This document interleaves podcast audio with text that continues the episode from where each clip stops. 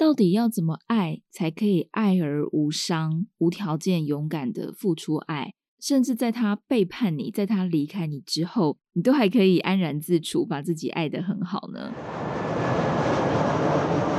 听旅行故事，离开原本的生活思维，找到自己的生活滋味。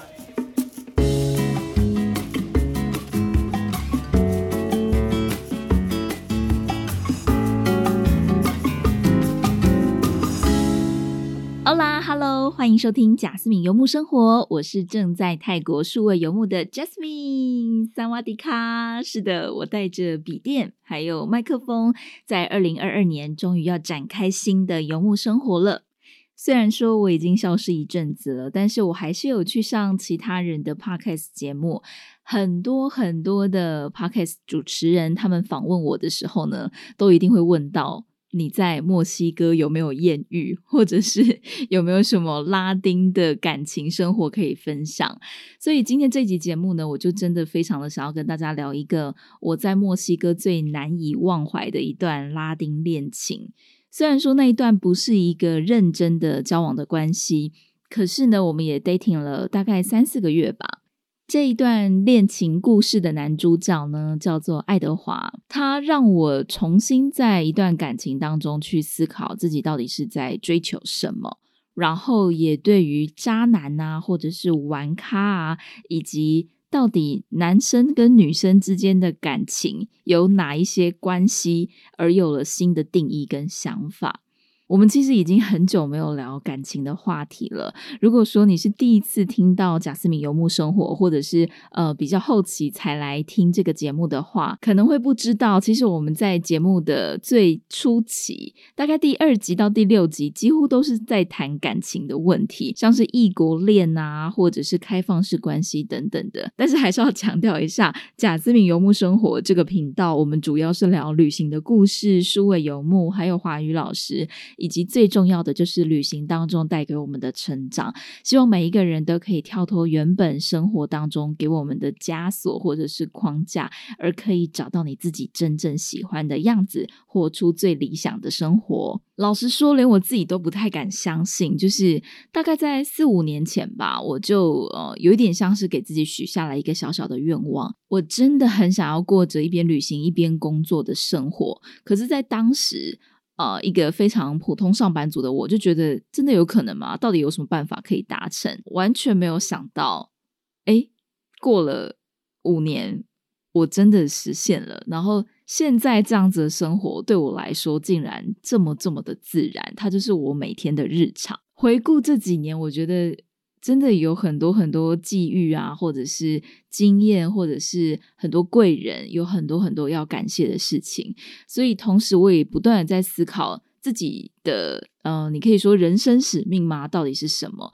我觉得我真的很希望可以帮助更多喜欢旅行的人，开始他们想要的数位游牧。虽然说我自己在实践数位游牧之后，其实你可以很清楚的知道，说并不是所有的人都有办法适应跟习惯这样子呃漂泊不定的生活。但是我觉得提供给大家一个新的选择。如果说你很向往数位游牧这样的生活，又刚好你对教学有兴趣，身为华语老师的我，现在有开放免费咨询的服务，欢迎你填写表单，然后预约时间跟我聊一聊，或者你也可以发了我的 Instagram，我的 IG 账号是 Just Journey 一一五 J A S J O U R N E Y，然后接数字的一一五。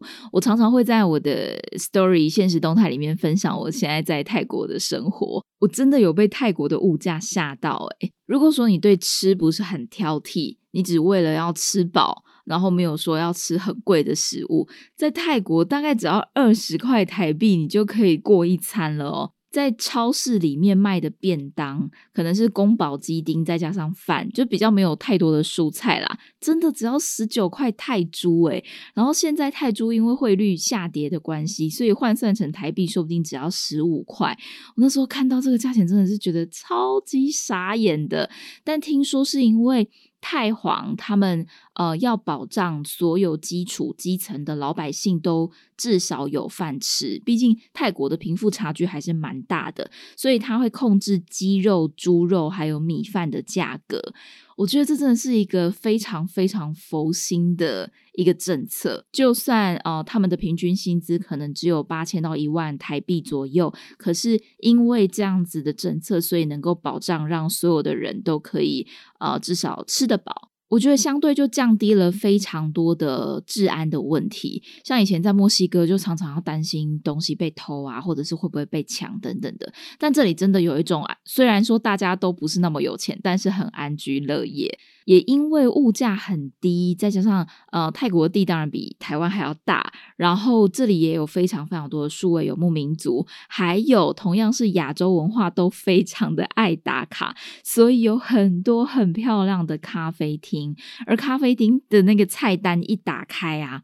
最贵的餐点大概也不会超过两百块，或是不会超过三百块，真的是闭着眼睛随便点餐都可以，然后也不会限时只能做两个小时，或是也不会有低消，一定要有一杯饮品。反正，在泰国生活真的可以过得非常的好，生活品质也非常高。然后没事的时候就去按摩一下，超乎我的想象。如果说你正在泰国，或是你有任何泰国的旅游资讯，都欢迎你到 Instagram 上面直接私信我分享，跟我聊一聊哦。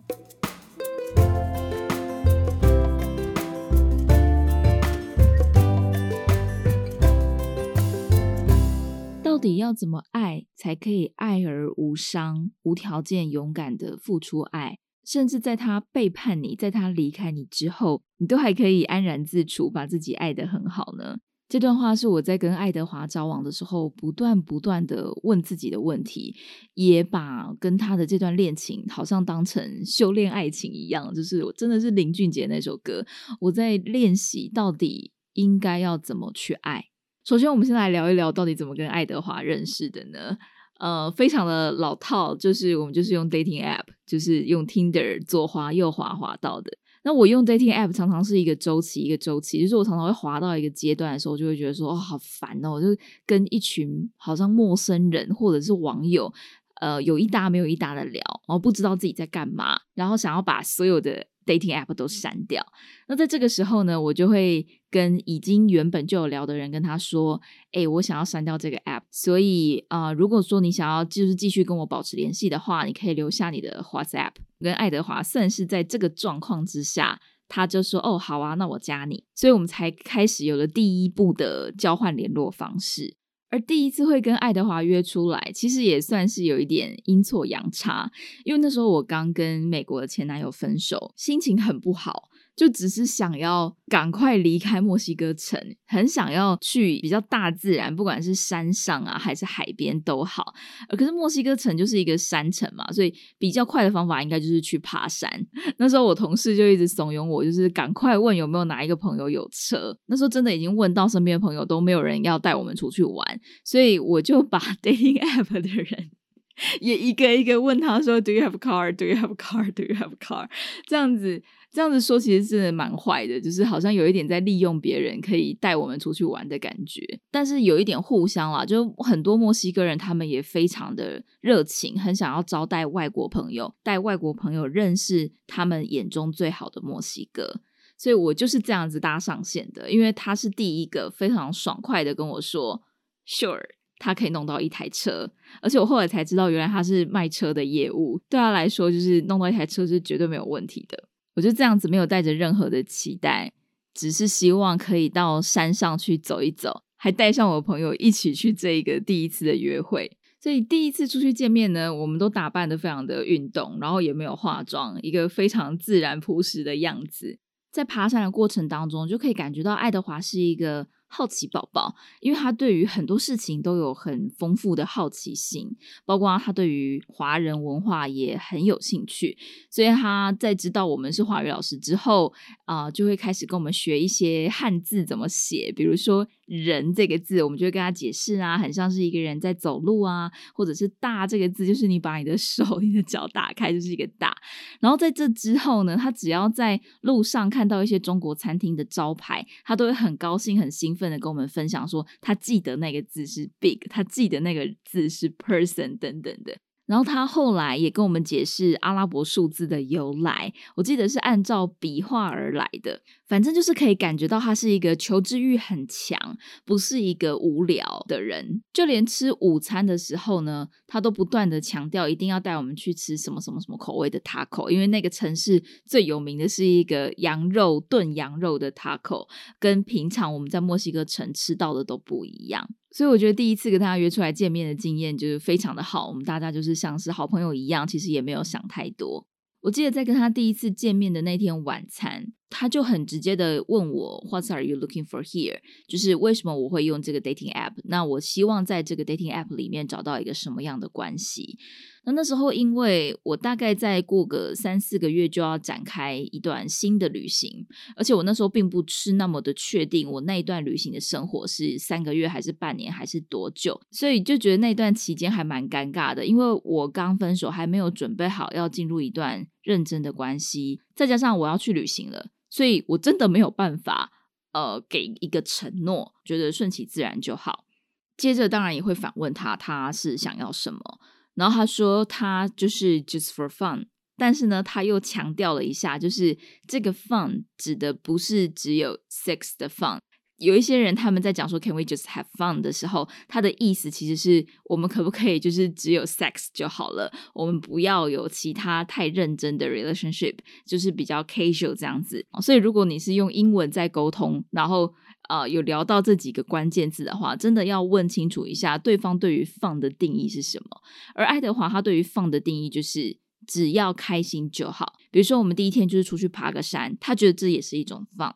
就算我们只是吃一顿饭，但是我们聊得很开心，他觉得这样也是开心。就是他只是想要一段开心的关系，但是他并没有要一段认真的关系。他讲的非常的明确跟清楚，在一开始的时候，因为他那时候就是很明白的说，他其实现在时间非常的少，他每个礼拜也许就是只有。一天或者是半天的时间是空出来的，而其他的时间他都在冲他的业务，冲他的事业，所以他觉得自己当下的状况并没有办法发展一段认真的关系。在那时候才刚认识他，再加上我自己的状态也不是很稳定，我就觉得那完全没有问题啊。我们就是从朋友开始。第二次呢，我记得也是我主动约他，我问他想不想要一起看电影。让我蛮意外的是，他竟然拒绝了电影的邀约。他可能觉得电影没有什么，他觉得。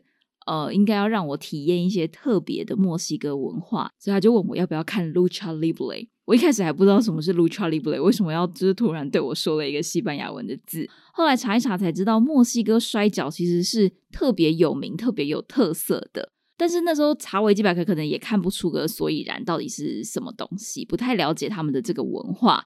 到了现场之后呢，爱德华就开始跟我解释。墨西哥摔跤基本上都是办在每个星期五的晚上，就是让呃墨西哥人有一个放松喝酒的机会。在看表演的时候呢，通常摔跤一定是分成两边，有一边的穿着就是看起来比较深色，看起来很像坏人，扮演黑脸的一方；那另外一方呢，就是扮演好人。每一场比赛不一定是好人赢还是坏人赢。你可以自己在心里面先想说，这一场我要支持好人，或者是这一场我要支持坏人。然后当你被支持的那一方呢被打垮，或者是怎么样的时候，你就可以大骂说啊，在干嘛？怎么可以这么弱啊？或者说。大骂说什么打他、攻击他等等，用用用西班牙文。好，那他们的这个用意是什么呢？他们用意其实就超没有意义，他们只是在 宣泄自己的工作压力而已。我所听到，我真的觉得完全不能理解，这到底是一个什么样的文化？但这就是他们。好玩的一个放松的心情。那墨西哥也是一个非常非常观光的城市，所以基本上每个礼拜五的这样子的一个摔跤场的一楼绝对都是坐满满的。另外一个有趣的是呢，在你决定你要成为摔跤选手的时候，你有两个选择。一个是你要留长头发，那你就可以露脸；如果说你没有把头发留长的话，你就必须要把你的脸遮起来，就是你绝对不能够让你的脸现身。你一向都是戴着面具上场的，这个就是为什么有一些墨西哥摔跤选手他们是留长头发，但是你看得到他本人长什么样子。然后有一些人是呃脸是被就是一定都是戴面具戴起来的。所以那天我们在看完摔跤之后出去。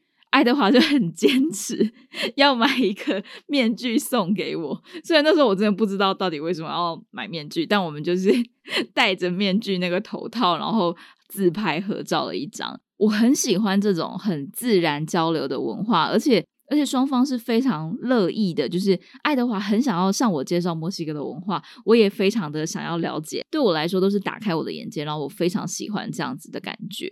后来呢？有一次他邀请我去参加他朋友的 party，我那时候就一直在犹豫到底要不要去，因为就觉得说，嗯，我跟他也才见了两次面，然后有一种要熟不熟的感觉，然后要去参加人家的 party，我又不认识他的朋友，但反正我朋友就一直怂恿我啊，一直跟我说啊，反正你就去看看啊，去了解看看人家墨西哥人是怎么办 party 的啊，等等的，我就去了。那个场地呢，真的就是一个 house party，就是某一个人家。那时候去按门铃的时候，还还联络不到爱德华，都觉得超级尴尬。然后来应门的人我也不认识，然后问他说：“呃，Do you know Eduardo？” 对方也不知道。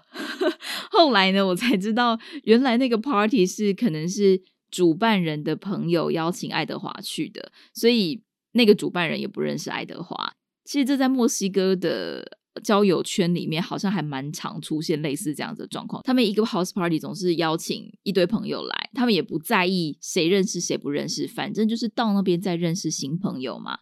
所以我那时候一到那边，我就啊觉得浑身不自在，因为全部都是你不认识的人，但是你又要跟大家好像很自在的跳舞啊，或者是聊天。就有跟爱德华说，我现在蛮就是有一点点如坐针毡，因为在台湾其实没有这样子的文化，我比较难马上放得开去跟陌生人聊天。然后爱德华就非常匪夷所思的看着我，接着呢，他马上拍了旁边的一个陌生人，他就跟那个陌生的男子搭讪说：“哎，Hello，你好，我是爱德华。然后这个人是 Jasmine，他来自台湾，你呢？”然后那个人就开始跟我自我介绍说：“哦，他是谁谁谁，然后来自哪里。”然后 爱德华马上就接着跟我说：“See，就是这么简单，你就这么简单就可以认识到一个新朋友。你刚刚到底在跟我说你不自在个什么鬼啊？”然后他也马上就跟那个新朋友说，Jasmine 在跟我说台湾没有这样子的 house party。当场现场所有的人就问我说：“那台湾人到底要怎么交朋友啊？”我真的当下被这个问题傻住，我想说：“天哪，我到底是怎么交到新朋友的？好像很难呢。尤其是在你出社会之后，大概就是下班之后跟你的同事去吃饭，或者是大学同学有约，以前的高中同学、国中同学有约，但是那个次数也蛮少的。要不然就跟你男女朋友出去。”除非说你有一些兴趣，比如说跟朋友一起去爬山、一起去潜水等等的，要不然真的很难交到新朋友。诶那反正 anyway，我们就这样子很自然的开始聊天，而且 house party 真的是一个。交换情报资讯的地方，我记得在那场 house party 也认识了一个奥地利的女生，然后她还跟我推荐了她的 salsa 老师，而且是直接到你家教你跳 salsa 的墨西哥老师，真的很鼓励大家。如果说你们有机会在国外生活，然后听到有 house party 的话，真的不要害羞，就去认识新朋友，然后你就会有很多很多的机会，让你的异国生活可以更丰富。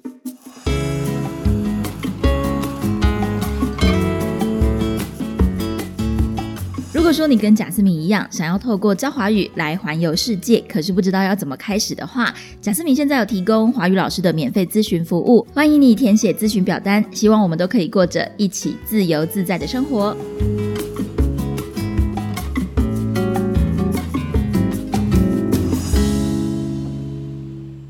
而爱德华还带我见识了一个我觉得非常特别的墨西哥的开房间的文化。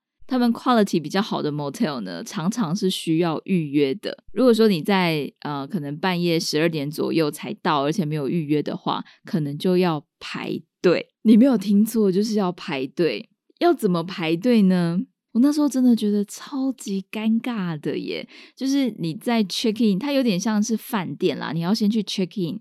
那你 check in 的时候，那个柜台就会跟你说：“哦，我们现在房间都已经满了，你可以稍等一下吗？”然后问他说要等多久，他就说不知道，可能半小时到两小时都有可能。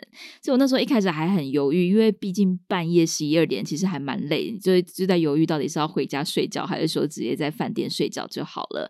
那就在我在犹豫的时候呢，就看到另外一对情侣来了，然后他们毫不犹豫的就直接说他们要等，然后就上了电梯。所以我那时候就觉得，哦，好吧，那我们就是我大概挣扎了十十五分钟。爱德华是完全就是看我，他是一个非常非常绅士，永远都以女士的决定为决定的人。所以我最后就还是觉得，好，那我们就。我们就我们就等吧。结果电梯门打开之后呢，是一个长廊，那个走廊上面有好几组嗯类似椅子啊，或者是沙发，然后大概已经有三四对情侣在等。我真的觉得超尴尬，就有一种嗯大家都知道等一下会发生什么事情的感觉。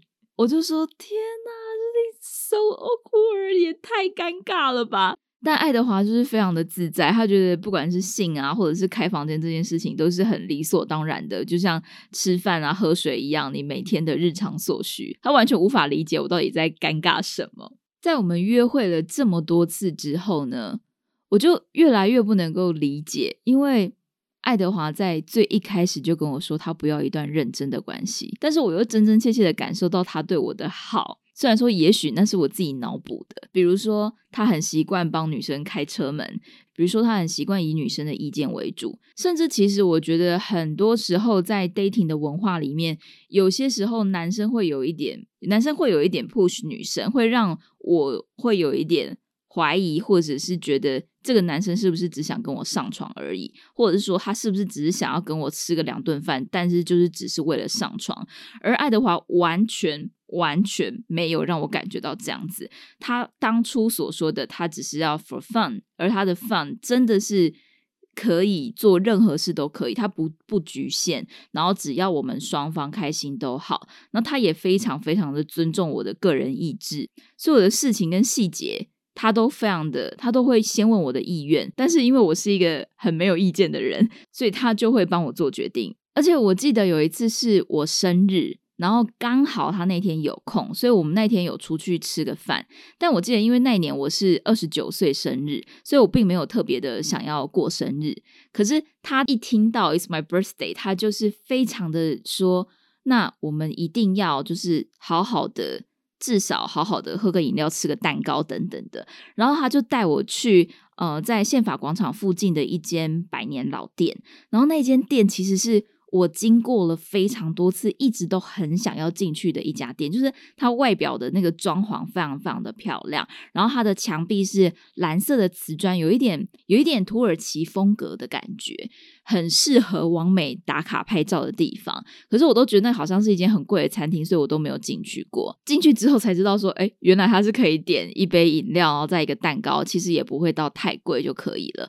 可是就真的让我感觉到爱德华对我的照顾是非常的真心，然后非常的诚恳，也很也很祝我生日快乐这样。所以那时候开始让我去困惑说，哎，你真的没有喜欢我吗？你真的没有要认真的关系吗？可是你对我这么好，或者是说，还是说你对其他女生也都这么好，你都不会觉得你会让人家误会吗？那每次只要聊到这个，他就会很认真，然后很啊又来了的那种脸，然后跟我说，就是我就已经跟你讲过了，就是我就是没有要认真的关系嘛。那我现在就是在冲我的事业，然后我会这么的呃尊重人，或者是我会对你这么的好，完全就是因为。你是一个女士，就是 you are a lady，然后她的家教可能她妈妈就是这样子教她，她觉得这是很理所当然的，呃，男生就应该为女生这样的付出，她觉得这是一个，就算你是一个老奶奶，我也会为你开车门的意思。他又再一次的问我，到底知不知道我自己想要的是什么？然后我才发现我没有办法给一个明确的答案呢。我好像几乎在谈每一段感情的时候。呃，都是这样子顺其自然发展下去。当你感觉到对方对你比较好，然后你就会自己去猜说他是不是想要一段认真的关系，他是不是不是只是想要玩玩而已。所以你就会对这段感情也比较认真的看待。当你觉得对方只是呃想要跟你上床，跟你没有太多的 conversation，没有比较多的聊天的时候呢，好像我对待这个男生就会比较切割感情，我就会哦你不想聊，那我也不跟你聊天。但试过一两次之后，也了解到说。其实我完全没有办法，就是只有性的关系。我觉得那个那个两个人之间的 connection 真的太薄弱了，然后会让我觉得很无聊、很很不来电、很不有趣。可是一个重点是，我在之前的感情经验当中，永远都是依着对方给我的暗示、对方给我的感觉来去做，我该怎么回应他。但是我好像从来。都不是从我自己本身出发，然后问我自己说，我现在是不是想要什么样的关系？像我之前跟美国那个前男友一开始的时候，其实他就跟我说，他只是想要 dating，他只是想要一段就是 casual relationship。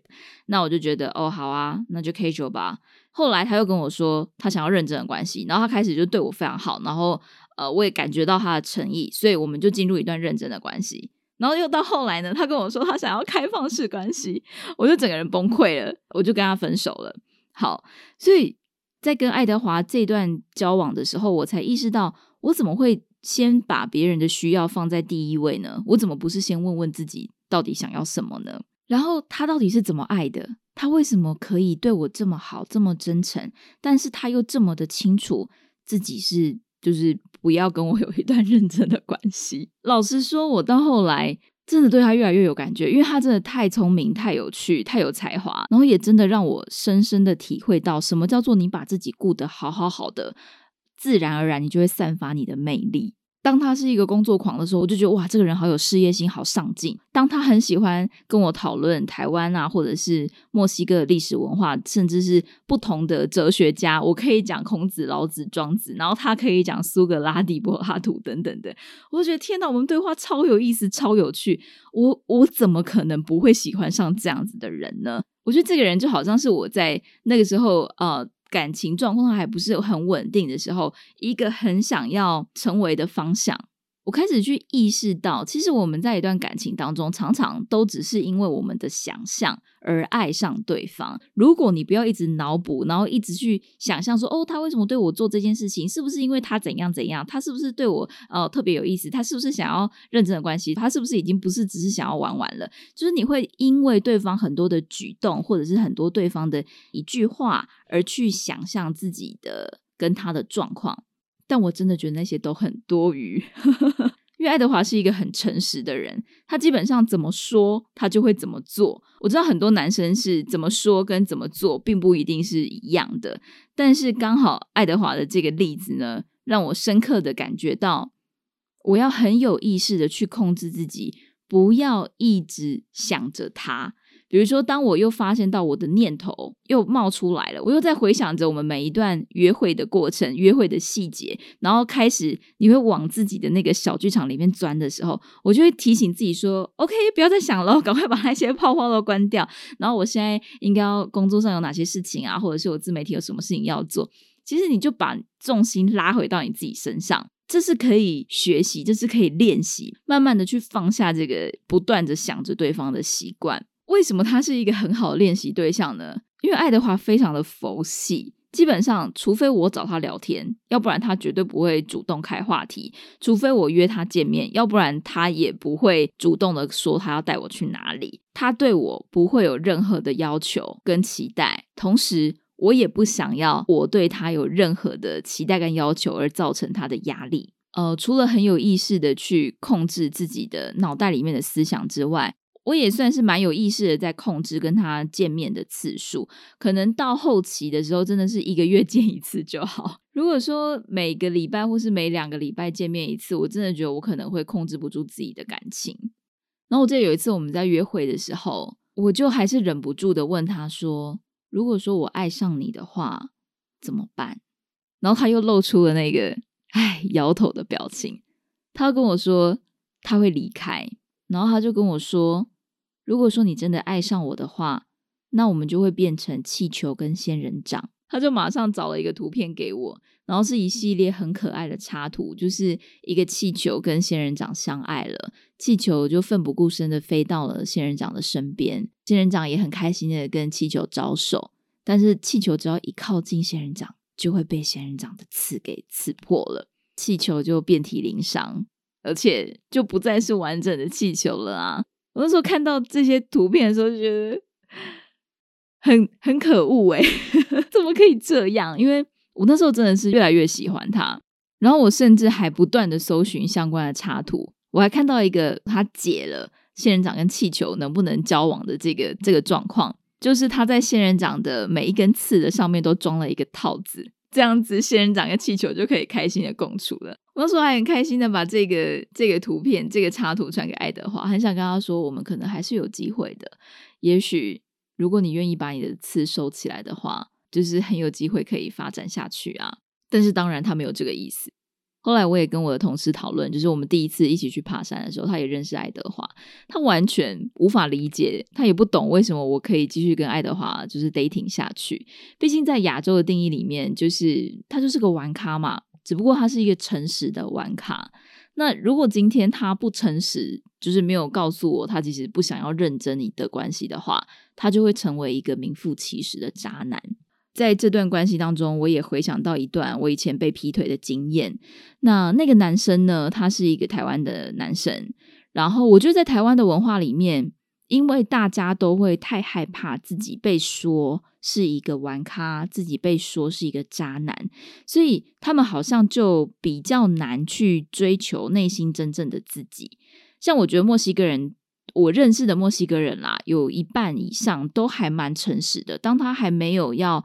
呃，进入一段认真的关系还没有准备好的时候，其实他们会很明白的跟对方说，他还没有准备好，或者是他现在的现况啊，就是他没有要谈一段认真的关系。那我觉得 fine，就是这样子，我们双方对彼此的期待就不会有落差。如果我真的觉得我想要找的是认真关系的对象的话，我就会离开你啊，我就不会呃把时间耗在你身上。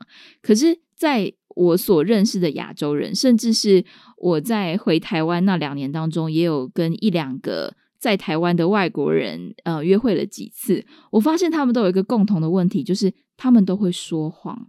而他们说谎的，我觉得共同点就是他们其实是还没有准备好的。可是如果他们告诉女生说我没有要谈一段认真的关系，通常这个时候大部分的台湾女生可能会。离开这个男生，那男生就会觉得他依照他之前的经验，他永远约不到人，所以呢，他们就选择欺骗，或者是他们就选择不讲。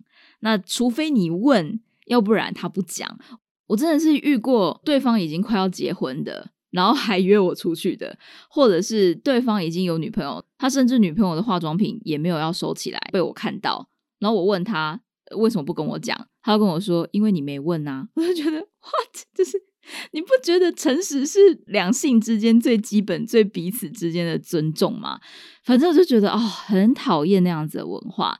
但也因为跟西方人这样子 dating 之后呢，嗯，我重新去认识，或者是重新去体谅渣男。好吧，说穿了，渣男就是一群可怜的，不得不说谎才能够约到人的。一群人，那在在西方可能也有很多这样子的人，只是说在那样子的文化社会底下，他们被允许，呃，是可以忠实、诚实的说出他们自己的想要跟想法。也因为这样子的感情体验里面，让我对于以前被劈腿的经验可以比较释怀。只是我真的还是要诚心的呼吁一下大家，诚实真的非常的重要。呃，我的第一段认真的关系就是被劈腿的那一段前男友的关系，真的是很惨很惨很惨。因为那个男生就是非常非常非常爱说谎，他一直没有办法面对他真实的自己，甚至我觉得非常遗憾，因为在他已经订婚的时候呢，他还是约我出去，而且他还骗我他单身。然后我后来就是发现到他不是单身，而且他还有婚约的时候，我就觉得他的未婚妻好可怜哦，我觉得。你怎么可以这么自私的？因为自己爱上了两个女人，然后你就要同时欺骗，同时让两个女人受伤呢？而我觉得，在一段关系当中，你被背叛或是被欺骗，这个最大后遗症是会没有安全感。就是在下一段关系当中，有非常非常多的 ghost，有非常非常多的背后灵，你好像很难再重新相信一个人，很难再重新相信一段感情。同样，都是对方还想要再认识更多新的女生。然后一个是诚实，一个是不诚实。真的诚实好太多了，至少我相信我在面对下一段关系的时候，我不会再有不安全感，我会比较容易相信人。我在一段关系里面可以更自在、更信任对方。回到爱德华，我觉得我在他身上学到最大的一个点就是他的付出非常的纯粹，就是我们相处的当下就是要快乐、要开心，然后他尊重我，他对我好，这是他爱我的方式。而到底什么是爱呢？在经历了一段段就是感情的 起起伏伏之后，也看了非常多心理学的书啊，或者是灵性的书。我之前看到一段话，他在解释到底什么是爱。其实真正的爱是完全不求回报的，就是我们通常在一段关系里面，就算我们再怎么爱对方，我们可能都还是对对方有期待，期待对方可以用什么样的方式，呃，也对我们一样的好。也许我们也其实，在潜意识里面也同样的希望对方可以呃这样子的回报我们，所以那种爱其实老实说，它可能不是真正的爱。那唯一真正的爱呢，它是可以无条件的付出，然后完全不要求你有任何的回馈。通常这种爱就只有来自爸爸妈妈的爱。我觉得那段话对我来说真的非常的重要，因为当你被背叛过的时候，你会觉得为什么你的付出就这样子付诸流水，然后你会有很多的不甘心，你会有很多的不理解。可是我觉得看到了这段话之后，我反而会去想的是，诶，那其实我可能是在要求一段有回报的爱。如果说我真的爱他的话，我是不是我就可以很开心的付出？就算对方背叛我，我可能。哦，就是觉得哦，那可惜了。然后我我我刚好不是你要的人，可以自己默默的离开啊。就如果说我是一个自己把自己修炼的非常好的人的话，当然一定是可以做到这样子的。在跟爱德华交往的时候，觉得哦天哪，他好像是我的一个要学习的镜子哦。当你成为一面镜子的时候，你看着对方走过来，对方微笑你就微笑，对方举起手你就举起手，对方离开你也跟着离开。我们能不能够谈一段有如镜子般的感情呢？在最后要跟爱德华道别的时候，其实，呃，是因为疫情的关系，所以我离开墨西哥嘛。然后那时候也是非常临时的买了机票，然后本来在瓦哈卡，就是距离墨西哥城大概五六个小时的地方，后来很临时的回到墨西哥城，真的是蛮快的，一两天的时间打包完就要上飞机了。然后那时候我有跟爱德华传讯息说我要离开了，而且要回台湾，而且不知道什么时候才会再回来。他也马上说他可以来找我，他去领个钱马上回来。然后那天我就睡着了，我内心其实有一点害怕跟他见面，因为因为我不知道我有没有办法承受跟他离别，跟他真正的道别。就是在我要搭飞机的前一天晚上，我就睡着了。后来，当我醒来的时候，才发现他传了非常非常多的讯息，当然就没有办法过来了嘛，因为我的门也没有开啊，等等的。然后隔一天他就要上班，我就要去搭飞机了。当我抵达台湾的机场的时候，我的内心其实是呃非常非常的不平静，因为这不是一段预料中的旅程，我也没有想到我在中美洲的生活会这么突然的，因为疫情就这样子戛然而止。然后我也没有想到，我竟然连跟爱德华道别的勇气都没有。而在我下飞机要出境，就是开始填写那些隔离的表格的时候，我收到了他传来的讯息。他跟我说：“嘿，Jasmine，你要永远记得你的价值，然后永远记得你是谁，而且总是要诚实的面对自己，就算这些诚实可能会对你带来一些小问题或者是小麻烦。然后最重要的是要过得快乐。”不要为了去找一个人而给自己太多的压力，你自己就可以成为一个完整的你。如果有一个人走进你的生命当中，然后赞美你，那当然非常的好。可是如果没有的话，也不要为了去找那个人而不选择继续单身，就是不要将就啦。最后他讲了一个墨西哥的俗语，叫做 “lo balado sale galo”。意思就是，通常在最后，便宜的东西都会变得比较贵，有一种物以稀为贵的感觉。然后最后他讲 “de quiero ya”，be nice and stay cool。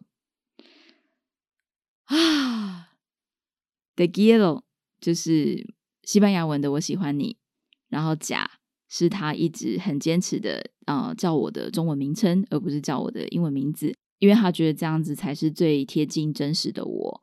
最后，他还拍了一张照片给我，是我写给他的一张明信片。他就把那张明信片贴在他的冰箱上面。他说：“因为这样子，他每天每餐吃饭的时候打开冰箱都会想到我。”在我看到那段话之后，真的是在机场痛哭流涕，一直掉眼泪，一直掉眼泪。那时候真的是觉得啊，还好我戴着口罩啊，戴着一个眼镜啊什么的，总觉得被机场工作人员看到我这样子一直在流眼泪，很害羞。我非常谢谢爱德华。在我最后待在墨西哥的那几个月的时间，能够给我一个非常非常美好的回忆。虽然说他从来不把我考虑在他的人生 范围里面，但是我们真的有一段非常深刻的友情。甚至我很谢谢他，他的切割也做得很清楚。